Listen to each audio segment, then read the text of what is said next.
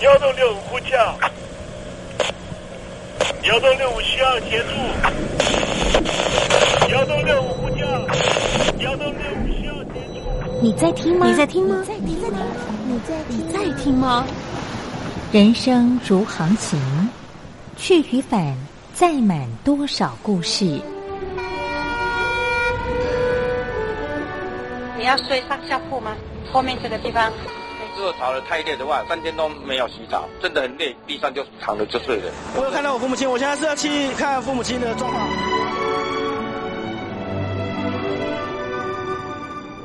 聆听故事湾，让每个故事找到属于自己的码头。我到了那儿以后，我们就往妈妈家去。我一到那边，就感觉我妈妈已经她能够活活下来都不容易，我知道。她没她没跟我讲，我也不敢问，好好苦。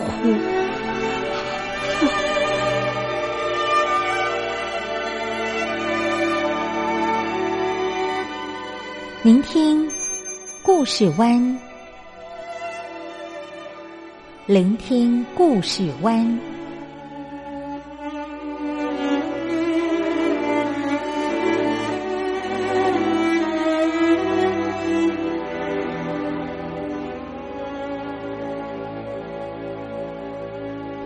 故事总有一个停泊的港湾。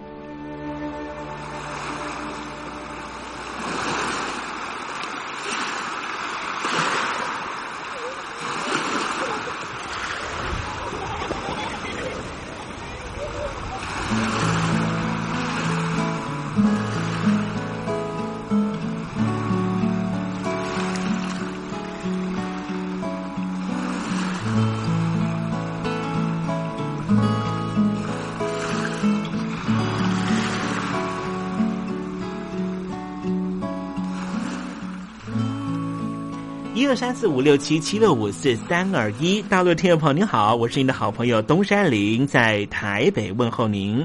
正在为您进行的栏目就是聆听故事湾，一二三四五六七七六五四三二一，全年无休，每天在空中为您服务。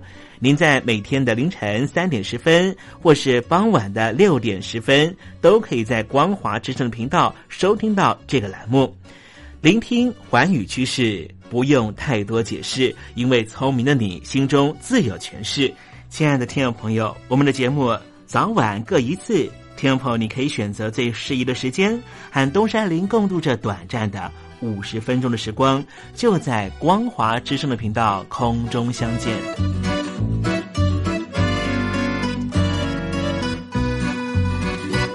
听众朋友，收听、聆听故事湾东山林的节目，到底能够听到什么样的内容呢？尤其啊，我们环宇全世界，焦点放到神州大陆啊，光是整个中国大陆呢，就有将近九千家不同的大大小小的电台了。我们的节目到底有什么不一样的地方呢？嗯，让东山林自吹自擂一下吧啊。宫中频道何其多，赵钱孙李挺能说。热点平地上直播，仔细听来差不多。直播室外领导多，你说他能怎么说？开场才说查黑窝，碰上土狼不敢摸。主播低头翻翻稿，导播左右反复搓，想到孩子泪婆娑。好了好了，都别说，且听东山林怎么说。东山林不是红太狼，也不是那喜羊羊，亲亲海上一叶舟，才能自在自在说。客官呐、你拉把椅子随便坐，袒胸露背床上卧，怎么自在怎么做，就当这是自己家，自己家。睁大眼睛，show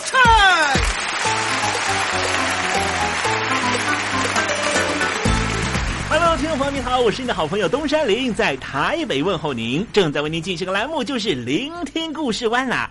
为什么节目的开场要这样的隆重呢？因为在凌晨三点钟的时候才进行我们的节目啊。听众朋友可能正在打瞌睡之中，或是呢在睡梦之中，所以呢要赶快把听众朋友呢让那瞌睡虫踢到九霄云外啦。听众朋友，今天的节目非常的精彩，千万不要错过喽。那么精彩的内容到底包含了什么呢？赶快让东山林为您报告。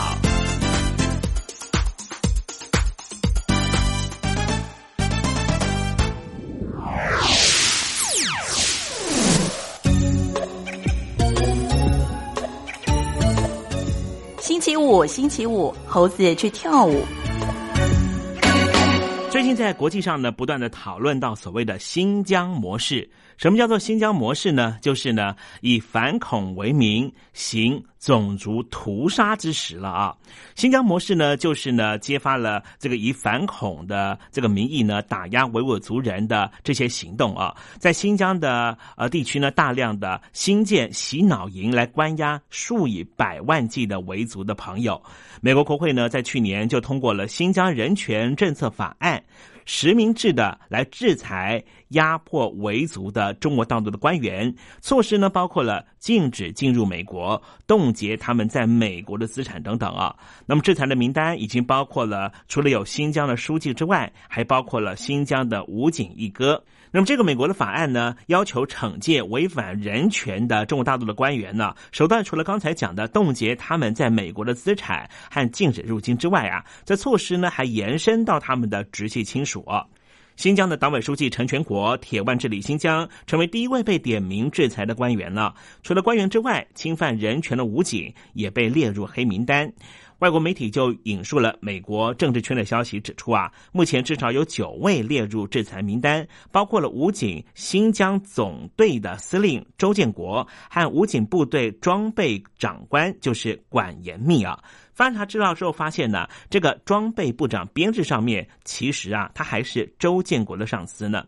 制裁范围呢也包括了公司，所以呢，在美国方面的商务部呢，去年也向新疆维吾尔族地自治区的公安厅啊，以及呢和公安厅有关联的二十七间的公司出手，把他们列入了黑名单，包括了制造监视镜头的海康威视，而名单上面的公司呢，没有美国政府的许可，就没有办法向美国公司。购买相关的产品，而美国的政府部门呢，也拒绝购买列入名单公司的所有产品。那么，对于新疆的维吾尔族人，为什么会遭遇到来自于北京这样强大的压制和惩戒的力道呢？待会在实证你懂得的环节里面，我们再跟听众朋友详尽的介绍。那么，今天节目的下半阶段为您进行的环节，是特别为了解放军的弟兄姊妹们安排的单元啊。这个单元呢，就叫做“军心似我心”。该我你只留下这句活该，情都被你出卖。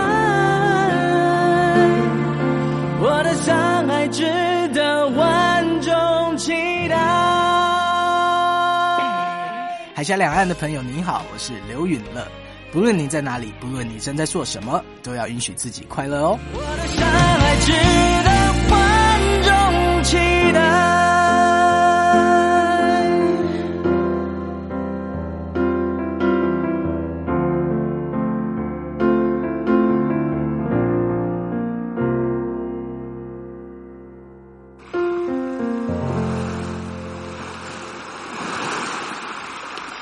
这里是光华之声，在台北发音。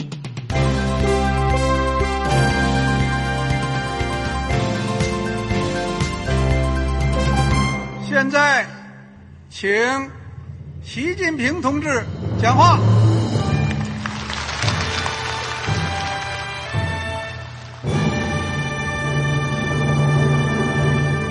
中国梦。必须紧紧依靠人民来实现。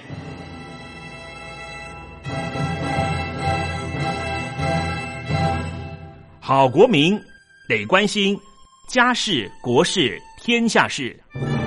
呃，谢谢发言人。我们注意到，现在那个外面有很多关于前中央政治局委员周永康的一些消息和报道。我不知道发言人对这个事情有没有什么可以呃透露、可以披露的。国家对于公事啊。不是什么都能得到公示的。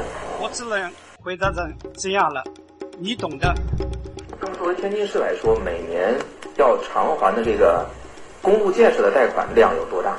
哎，这个郝国民这个偿还的得回避时政敏感议题，因为他这个这个事儿我就不好再说太细。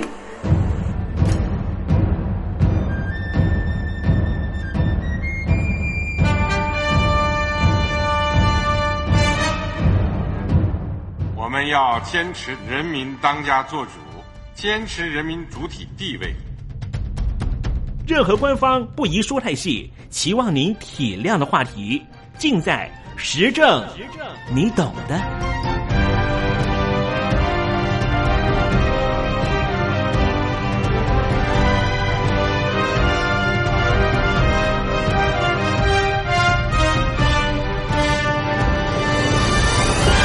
我只能回答这样了，你懂的。那些官方无法为您说太细的事情，就让东山林为您详细的说明白。天婆早上好，晚上好，正在为您进行的栏目就是聆听故事湾。此刻为您进行的环节就是时政，你懂的，一同关心焦点话题。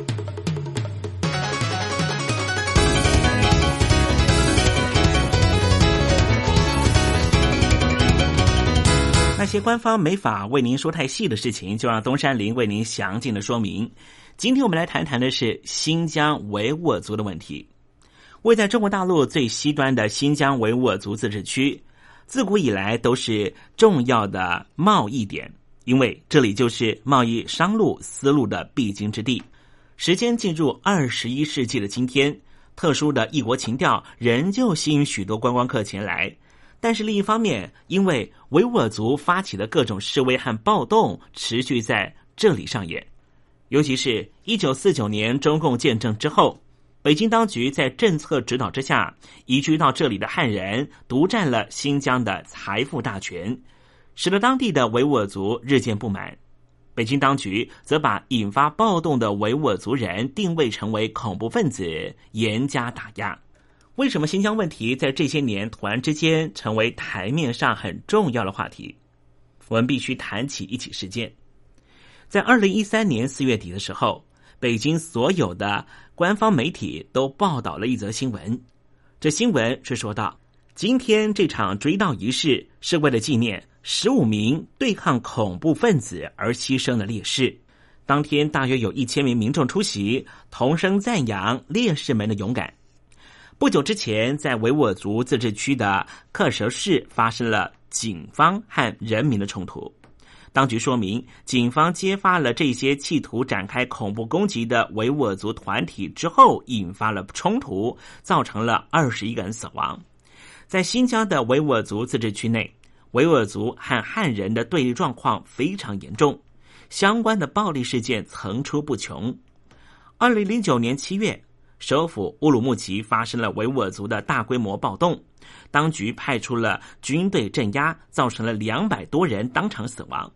之后，随即有超过一万名汉人也走上街头示威游行，并且破坏了维吾尔族的商店。维吾尔族人实际上和汉人没有什么关系，和所谓的中华文化的关系更低，因为维吾尔族是中国大陆的少数民族之一。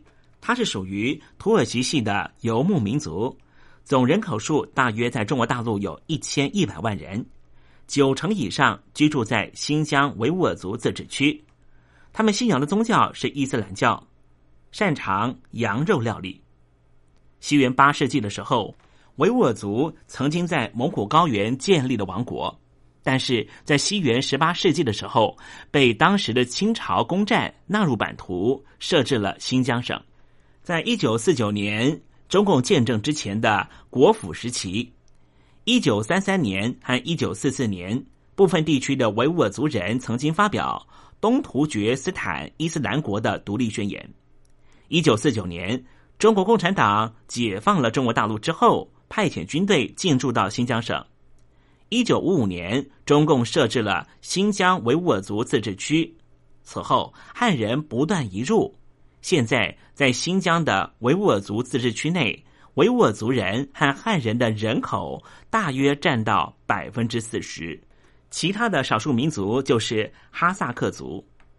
维吾尔族的独立运动在一九九零年左右开始蓬勃发展。为什么是在这个时候呢？那是因为苏联解体之后，中亚的哈萨克、乌兹别克这些都属于土耳其系民族的国家相继独立，间接的刺激着维吾尔族人也希望能够独立成为国家。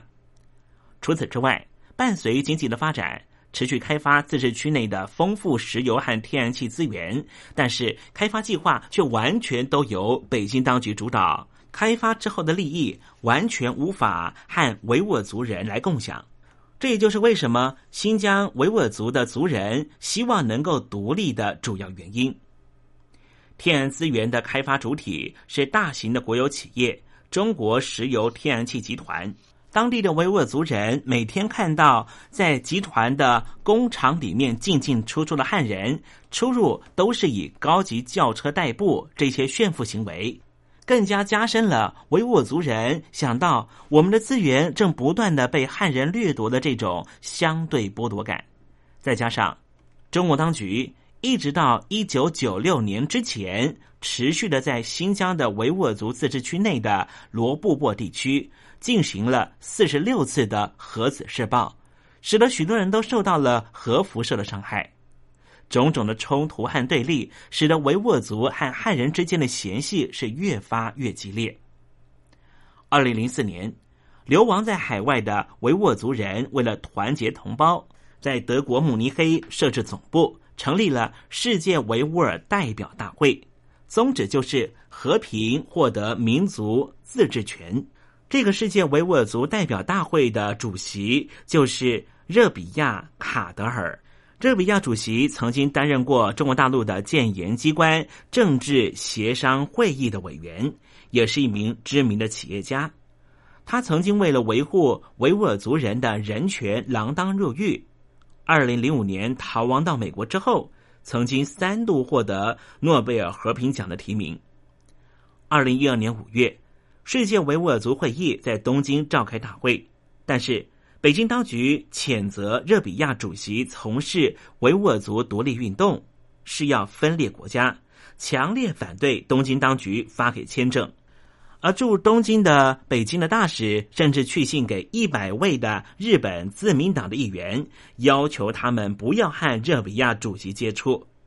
这在日本是犯了大忌，因为实际上大使写信给日本的政治人物。这根本就是试图要干预日本内政，这也使得日本当时媒体给了许多反面的批评。但是我们还是要从另外一个角度来观察热比亚这位人物，因为美国把维吾尔族独立的团体东突厥斯坦伊斯兰国运动定位成为恐怖组织，因此维吾尔族独立运动常常被认定和伊斯兰教的激进派有关，也因此。维吾尔独立运动和中国大陆另外一个少数民族西藏的独立问题相比，很少获得国际社会的支持。不过，世界维吾尔代表大会仍旧希望和西方的主要国家取得更为密切的联系和友好关系。所以，最近在伊斯兰国的恐怖攻击的行动之中，我们都不断的看到世界维吾尔代表大会发表强烈谴责的声明。就是希望西方国家的领导人不要误以为世界维吾尔代表大会和伊斯兰国恐怖组织有什么密切的联系。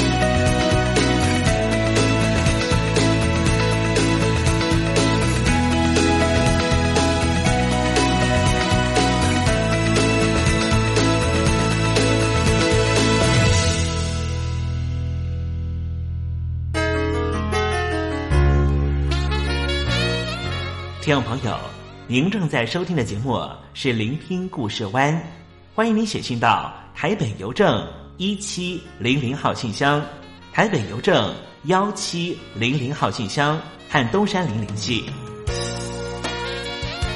东山林就是东边的山里有只麒麟的东山林，东山林等候您的来信哦。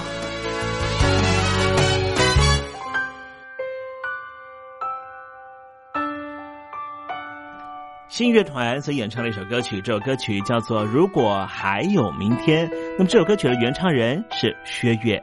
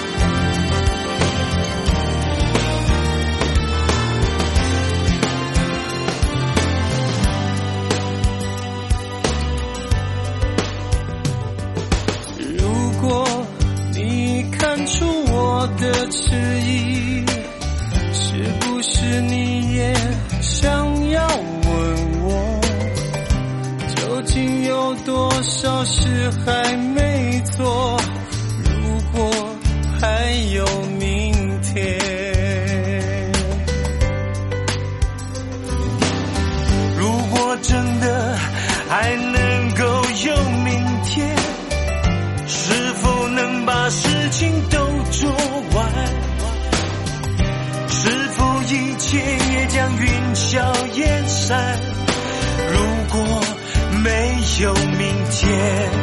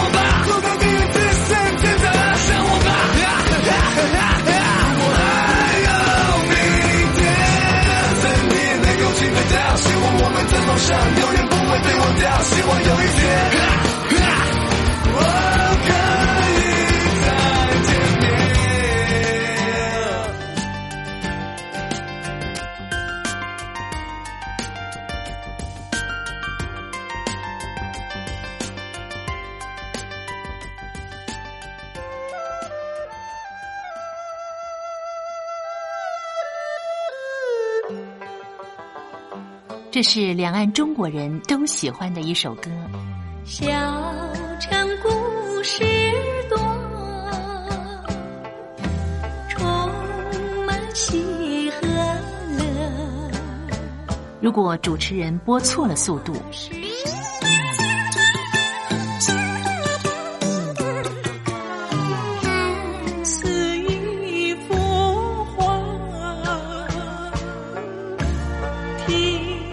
或快或慢的走调歌曲，都不是听众喜欢的。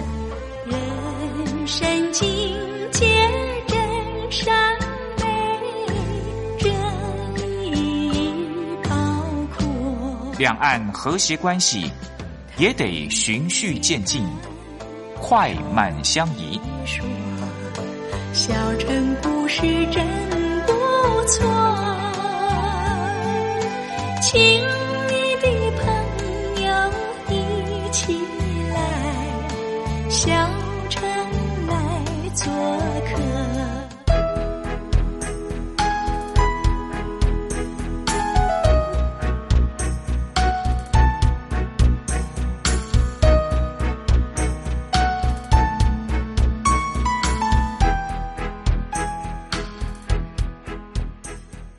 生活中少不了知性的真，生活中少不了理性的善，生活中也少不了感性的美。光华之声，永远陪伴您，生活在真善美的世界。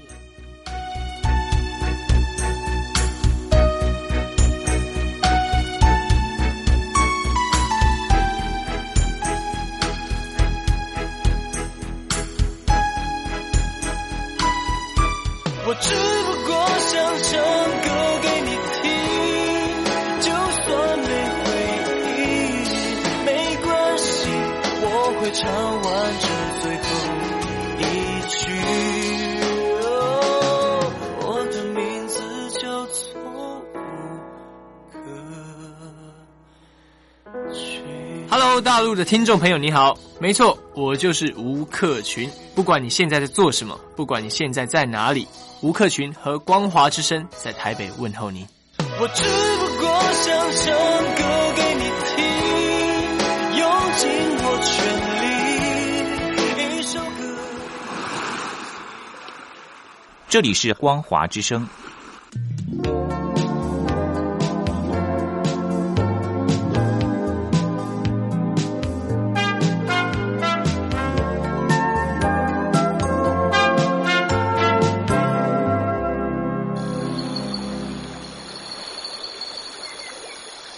正在部队里的弟兄姊妹们，生活还适应吗？吃了还习惯吗？有家乡味吗？夜里爬得起身吗？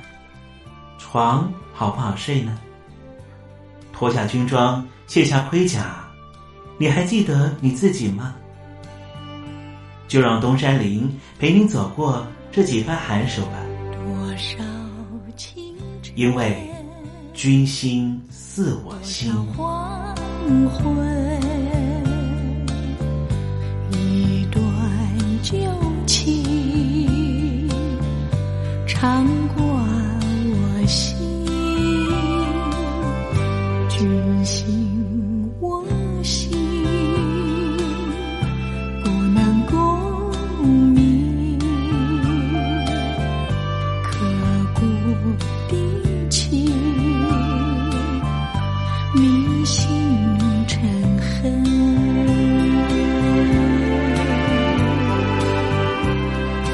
君心似我心。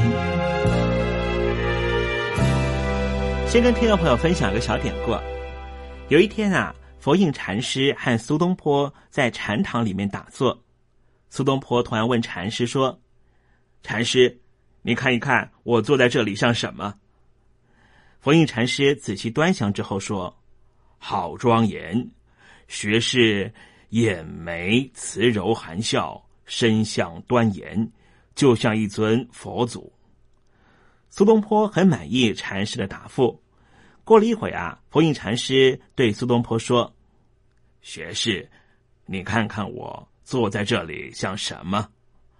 苏东坡心里想：平常被这老和尚占尽上风，弄得灰头土脸，今天可逮到机会要给他脸色瞧瞧。苏东坡就说：“啊，禅师，我老实告诉你，你坐在那边啊，像坨屎，就像牛粪一样。”佛印禅师听了毫不介意，只是呵呵一笑。苏东坡以为胜过了佛印禅师一回，得意洋洋的佛人就说：“后来他的妹妹啊，听到哥哥胜利的经过，叹了一口气呀，说：‘我的好哥哥啊，你可是输了这回。’苏东坡不明白，说：‘我怎么会输呢？明明是禅师反驳不了我的回答，怎么可能是我输呢？’苏小妹就说。”我的好哥哥啊，人家禅师心中是佛，他看你自然就是佛。你心中是牛粪，所以你看到禅师就是牛粪呢。这一段很有趣的寓意啊，也不知道是真的还是假的。不过确实呢，流传了很久，也启发了许多人。今天东山林啊，特别邀请到的是联合报系的发行人王笑兰女士，她也是军人子弟。请她谈谈她对于这方面的议题，她有什么样的看法呢？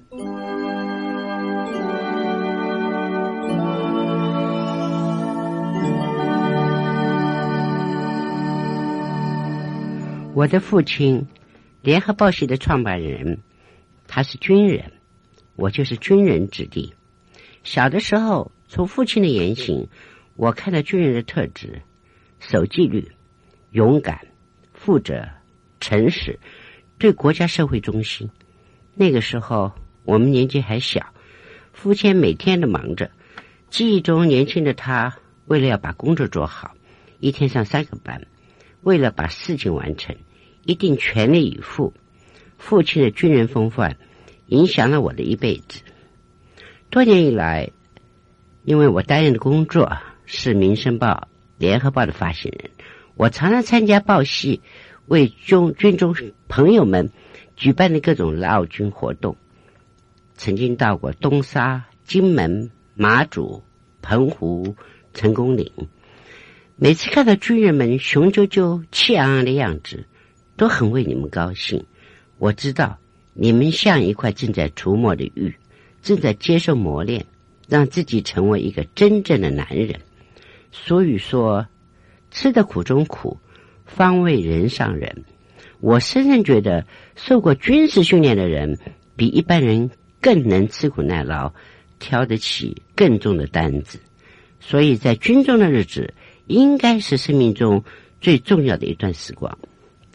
《民生报》创刊二十年，为了关心年轻的朋友们，我们特别制作了一张专辑《让心勇敢飞》，挑选了十六位最受大家欢迎的艺人。共同演唱，透过这张专辑来关怀世界。我们就是要传达一个理念，让大家用爱心拥抱世界。生命靠的是一颗心，一颗爱心。因为有爱，生命就会更有力量，生活就会更美好。因此，服兵役是为将来做好准备。希望你们在这个时候打开自己的心，多了解自己，多关心别人。多读书，多吸收资讯，一切从心做起。你们走过军中生活，这些扎实的生活经验，将让你投入社会的时候自由展翅。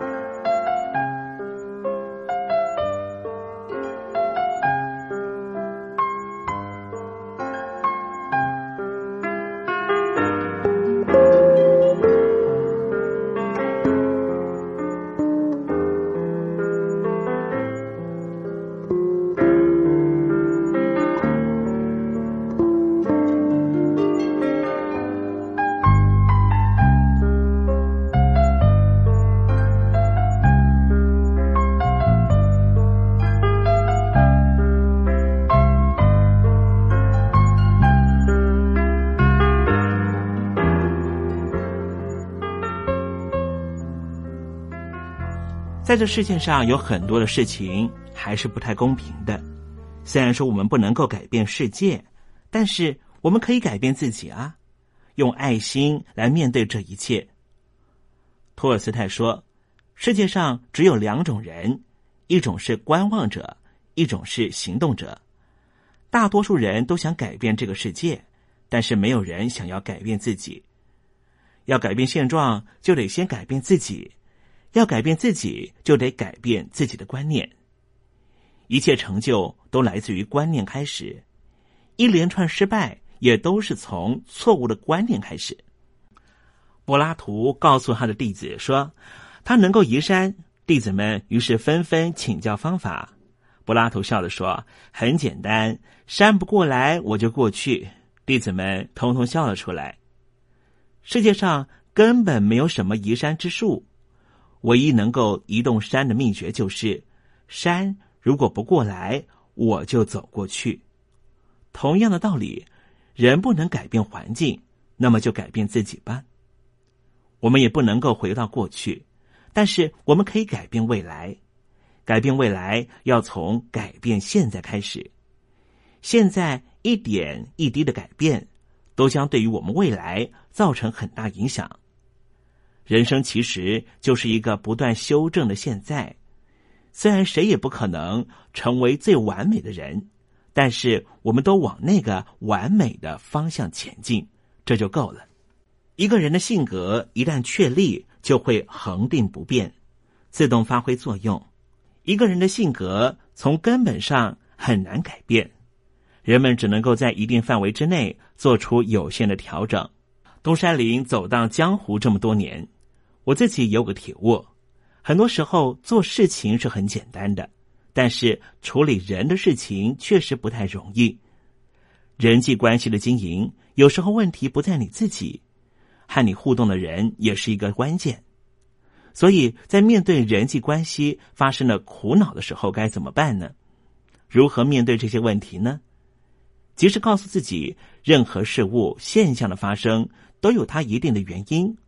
我们有时候不需要追究原因，也无暇追究原因，只有面对它、改善它，才是最直接、最要紧的。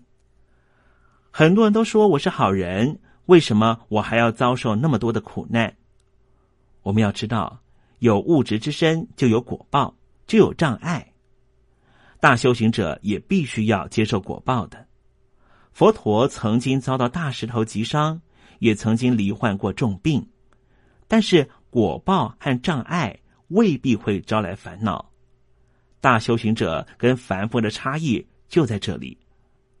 凡夫被自身的处境所苦，信心就会倒退；大修行者可以放下自我，不被烦恼所障。台湾法鼓山的创办人正言法师生前的时候，常常希望大家打禅，能够静下来想一想现在的处境。他说：“平常生活里面，禅是可以让人安心的。为什么呢？打禅，这禅的态度就是。”知道事实，面对事实，处理事实，然后把它放下。无论遭遇什么样的境况，都不会认为它是一件了不得的事情。如果已经知道可能会发生那么不如意的事，能够让它不发生，当然最好。如果它一定要发生，担心又有什么用呢？担心、忧虑不仅帮不了忙。可能还会让情况变得更严重，唯有面对它才是最好的方法。正言法师他说，他遇到了一些好像正在困在火海中的人来向他求救，通常他都会倾听他们的问题，知道他们所焦虑的是什么，但是不会将他们的焦虑变成是他自己的梦魇。正言法师给他们的建议有个原则。对于感情的问题，最好用理智来处理；对于家族的问题，最好用伦理来处理。即便发生了不得了的大事，也要用时间来化解、淡化它。如果真的无法避免碰到的是倒霉事，那就是面对它、接受它。能够面对它、接受它，那就等于是在处理他了。既然已经在处理了，也就不用为他担心，应该放下他，不要老是想着我该怎么办呢，而是应该睡觉照样睡，吃饭照样吃，该怎么生活就怎么生活。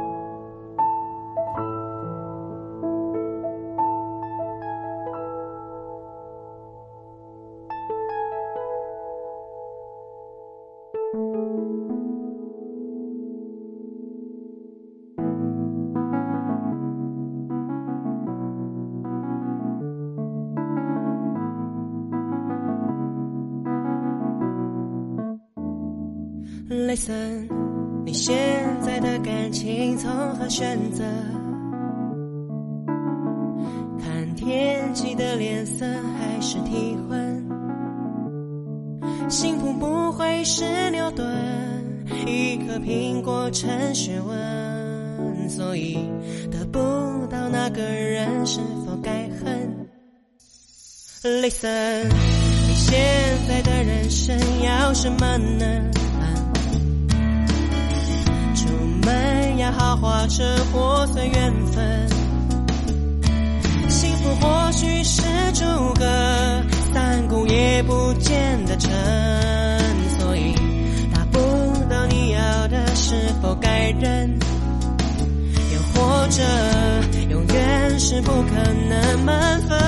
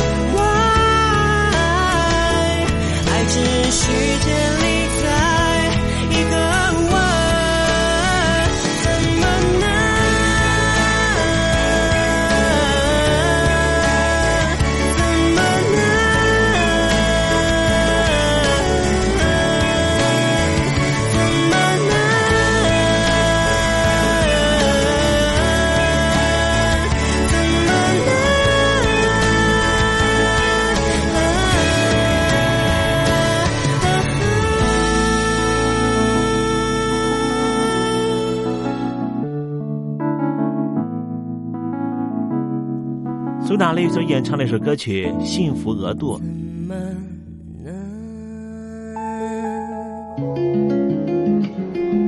杨柳青青着地垂，杨花漫漫搅天飞。柳条折尺花飞尽，借问行人归不归？听众朋友，这首出自于隋朝的送别诗，作者是什么人已经没法考据了。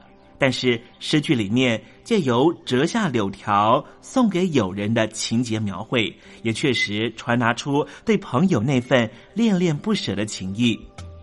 节目接近尾声了，要跟听众朋友说再见了。东山林不奢望明天和你在空中相会，只期望听众朋友明日一切平安喜乐。再见了。